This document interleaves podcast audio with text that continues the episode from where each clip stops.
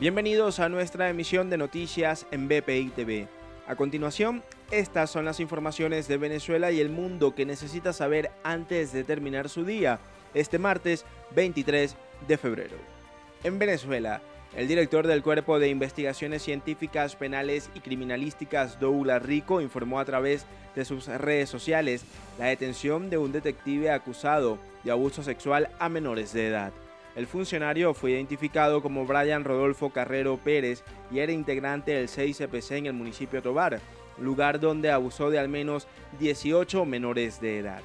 En otras informaciones, en Portuguesa un hombre asesinó a tiros a su expareja en medio de una discusión y luego se quitó la vida de un disparo en la cabeza.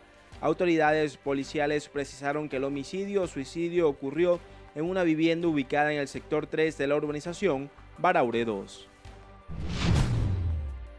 En el estado Zulia, los productores y habitantes del municipio Catatumbo se mantienen en alerta por las precarias condiciones del muro de contención de los ríos Zulia y Catatumbo, desde la población del Guayabo hasta Encontrados.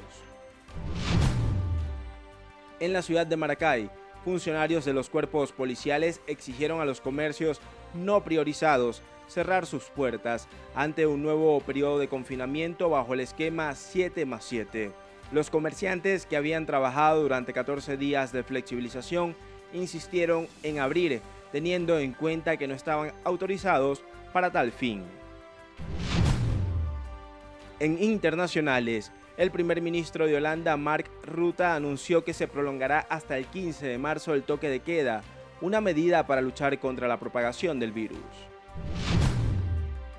En Estados Unidos, la jueza a cargo del caso de Emma Coronel, esposa del narcotraficante Joaquín El Chapo Guzmán, informó que la mujer debe permanecer detenida hasta obtener una sentencia. La acusada podría cumplir cadena perpetua, además de cancelar una multa de 10 millones de dólares por cargos de narcotráfico. En otras noticias, Gerard Dupardieu, actor del cine francés, fue imputado por violación y agresión sexual tras la denuncia presentada en agosto de 2018 por una actriz cuya identidad se mantiene en el anonimato.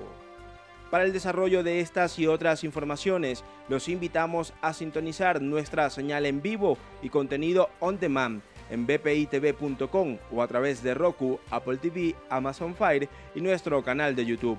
Síganos en las redes sociales como arroba bpitv.